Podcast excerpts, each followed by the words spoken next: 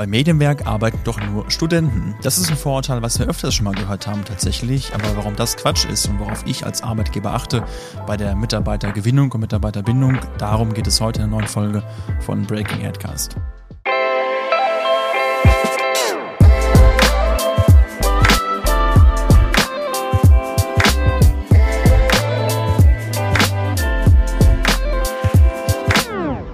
Herzlich willkommen zur dritten Folge unseres jetzt nicht mehr ganz so neuen Podcasts Breaking Adcast. Ja, und heute geht es, wie angekündigt, um das Thema Recruiting. Vor allen Dingen bei uns, also worauf legen wir, worauf lege ich als Arbeitgeber bei Medienwerk Wert in der Mitarbeitergewinnung und Mitarbeiterbindung. Und vielleicht gehen wir erstmal auf das Vorurteil ein, was ich eben ähm, aufgestellt habe, weil äh, es kommt immer wieder vor, dass Menschen meinen, bei uns würden viele Studenten arbeiten. Ähm, wir haben auch Studenten bei uns beschäftigt, aber 70 bis 80 Prozent sind fest eingestellt. Warum der Eindruck vielleicht entstehen könnte, ist, weil wir regelmäßig Studenten suchen, die wir nach und nach bei uns äh, ausbauen und ausgebaut haben, auch schon in vielen Fällen.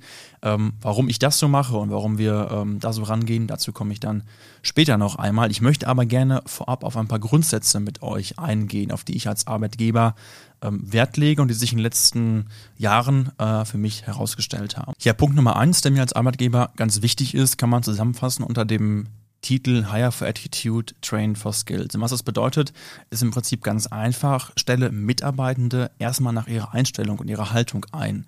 Und das Thema Fähigkeiten und Kompetenzen kann man im Bedarfsfall noch durch Fortbildungen ergänzen. Das Problem ist nämlich, man kann eine Person aus meiner Sicht sehr, sehr schwer ändern. Es ist auch nicht die Aufgabe eines Arbeitgebers, Personen und Menschen zu ändern. Das denke ich nicht, dass das so ist.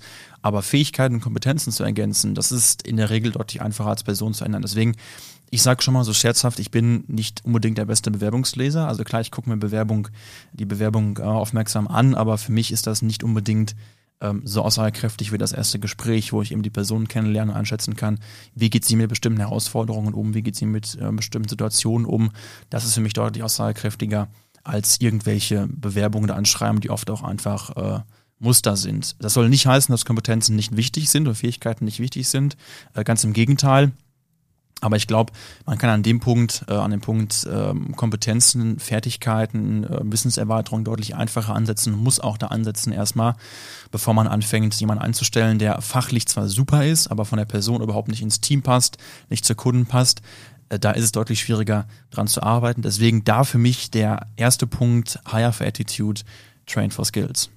Nummer zwei, die Verpackung muss zum Inhalt passen. Was das bedeutet, haben wir, glaube ich, in Teilen schon beschrieben in der zweiten Podcast-Folge mit Sascha Burkhaus von Humble. Dann geht es nämlich darum, wie kann ich Unternehmenskultur als Anker nutzen und auf der Basis auch mein Arbeitgebermarketing aufbauen. Und das finde ich ist ein Punkt, den viele Unternehmen vergessen. Da wird im ersten Schritt Marketing gemacht und etwas nach außen getragen durch Imagevideos und durch Kampagnen und durch äh, entsprechendes Arbeitgebermarketing, aber dann äh, manchmal leider vergessen, dass ja die Unternehmenskultur nach innen auch zu dem passen muss, was ich nach außen strahle. Ähm, deswegen ist diese Arbeit an der Unternehmenskultur, die unter anderem Humble macht, also wer da ähm, mehr erfahren möchte, ist bei Humble äh, richtig gut aufgehoben, das schon mal als kurzen Werbeblock auf jeden Fall.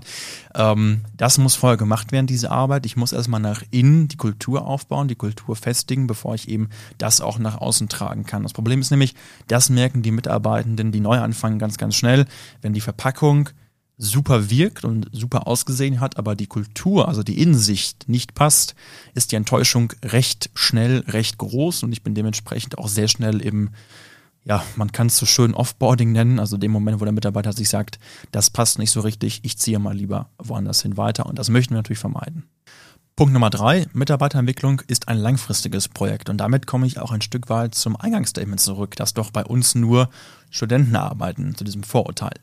Das ist auch in der Außenwirkung, glaube ich, erstmal nicht ganz unnachvollziehbar, weil wir regelmäßig eben Studenten suchen und gerade am Anfang auch regelmäßig ähm, eingestellt haben, äh, so Personen, die studieren. Und äh, aus dem ganz einfachen Grund aber auch, weil ich gesagt habe, wir möchten das Unternehmen mit den Mitarbeitenden wachsen lassen. Und das konnten wir auf der Basis sehr gut, dass wir eben gesagt haben, wir stellen jemanden ein neben dem Studium und sobald das Studium fertig ist, können wir diese Person eben fest zu uns übernehmen. Das haben wir jetzt in, ich müsste nachgucken, vier oder fünf Fällen auch schon gemacht und sehr erfolgreich, weil das nämlich für uns im Prinzip ein Stück weit so eine interne Ausbildung auch gewesen ist, weil die Person recht früh die Mitarbeiter, das Team, aber eben auch die Kunden und Projekte und auch die Arbeitsweise kennenlernen konnten und dadurch ähm, im Prinzip in dem Moment, wo sie fest einsteigen bei uns mit einem festen Arbeitsvertrag und eben auch der, der Unbefristung dann ähm, schon sehr viel Vorwissen haben und sehr viel Kenntnis haben der Kunden und Projekte, die wir auch haben. Und darüber hinaus ist Mitarbeiterentwicklung durch ja, solche Themen wie Feedbackgespräche, aber auch ähm, zu überlegen, wie können wir Aufgabenbereiche noch anpassen, erweitern und wie können wir auch mit Fortbildungen natürlich ähm, Wissen ergänzen. Damit komme ich zum ersten Punkt zurück, Hire for Attitude, Train for Skills, wie können wir an bestimmten Kompetenzen arbeiten. Das ist ein Thema, was natürlich langfristig und eigentlich durchgehend eingegangen ähm, werden muss.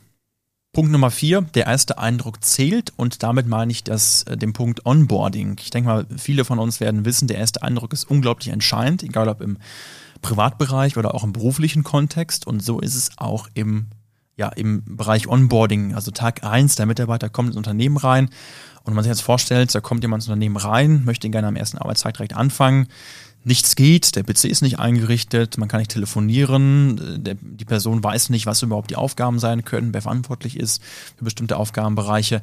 Das ist schon oder wäre an Tag eins eine sehr unbefriedigende Einstiegserfahrung, denke ich. Und ich glaube, da ist eben das Thema Onboarding ganz wichtiger Punkt, also sich zu überlegen, wie kann ich jemanden strukturiert und sinnvoll auch an seine Aufgabengebiete, an die Struktur im Unternehmen an so gewisse Grundsatzthemen wie was ist unsere Philosophie, wo kommen unsere Kunden her, ähm, ranführen und auch einführen innerhalb der ersten Wochen. Und damit eben auch dafür sorgen, dass äh, diese Person, die neu ist, auch eben recht schnell dann aktiv eingesetzt werden kann und direkt auch ihre Arbeit aufnehmen kann. Und da gibt's verschiedene ähm, Wege für, unter anderem bei uns eine Onboarding-Plattform, die wir aufbauen möchten, damit die Mitarbeitenden da auch im Prinzip in einem internen Bereich sich selbstständig zu gewissen Themen einfach direkt einarbeiten können. Ja, Punkt Nummer fünf und damit schon der letzte Punkt, den ich äh, euch mitgeben möchte heute, ist das Thema regelmäßiges Feedback und Austausch. Ich bin immer wieder überrascht, wie viele Unternehmen äh, überhaupt gar keine Feedbackgespräche durchführen oder wenn auch vielleicht nur ähm, einmal im Jahr Feedbackgespräche durchführen und das Ganze auch mehr als Einbahnstraße irgendwie sehen. Und ich finde schon, überhaupt keine Feedbackgespräche zu haben, das ist schon eine ziemliche äh, Geringschätzung von Seiten des Arbeitgebers. Und äh, wir machen das bei uns halbjährlich, die Feedbackgespräche, und ähm, haben dafür natürlich einen gewissen Rahmen irgendwo. Also bestimmte Punkte, die man da bespricht, sind kommen regelmäßig wieder. Was sind so die Ziele, die man hat als äh, Mitarbeiter? Welche Ziele haben wir aber auch als Unternehmen? Wie kann man das Ganze vereinen und äh, wo geht es langfristig hin? Wie sind Projekte gelaufen? Was waren Learnings in manchen Bereichen? Welche Prozesse müssen optimiert werden? Das sind Sachen, die kommen regelmäßig ähm, oder sind als fester Rahmen im Prinzip Bestandteil. Aber wichtig ist eben auch, das Ganze ist keine Einbahnstraße. Also es geht nicht darum, dass nur ich als Arbeitgeber was erzähle, sondern ich möchte auch Feedback haben von, von dem Mitarbeiter, von der Mitarbeiterin. Wie ist es bei uns gelaufen? Welche Punkte können wir, kann ich verbessern auch als Arbeitgeber? Und wie können wir da an an diesen Themen äh, bei uns ähm, arbeiten. Deswegen Feedback ist und Feedbackgespräche sind keine Einbahnstraße, es muss von äh, beiden Seiten funktionieren. Ja, das wäre es auch schon mit den wichtigsten Punkten, die ich sehe äh, im Bereich Recruiting, Mitarbeitergewinnung und Bindung bei uns ist natürlich nicht vollständig. Es gibt noch sicherlich viele weitere Punkte und auch für mich ist das Thema nicht abgeschlossen. Man lernt auch als ähm, ja, Arbeitgeber, als Vorgesetzter natürlich regelmäßig mit dazu. Aber ich hoffe trotzdem, dass diese Punkte äh, für euch hilfreich sind, ihr einiges mitnehmen konntet und ja, würde mich freuen, wenn ihr bei der nächsten Folge mit dabei seid und unseren Podcast abonniert, einen Daumen nach oben gebt bei dem Video, wie auch immer, den Podcast weiterempfehlt und ja, freue mich, wenn ihr bei der nächsten Folge auch wieder mit dabei seid. Danke euch, bis zum nächsten Mal. Tschüss.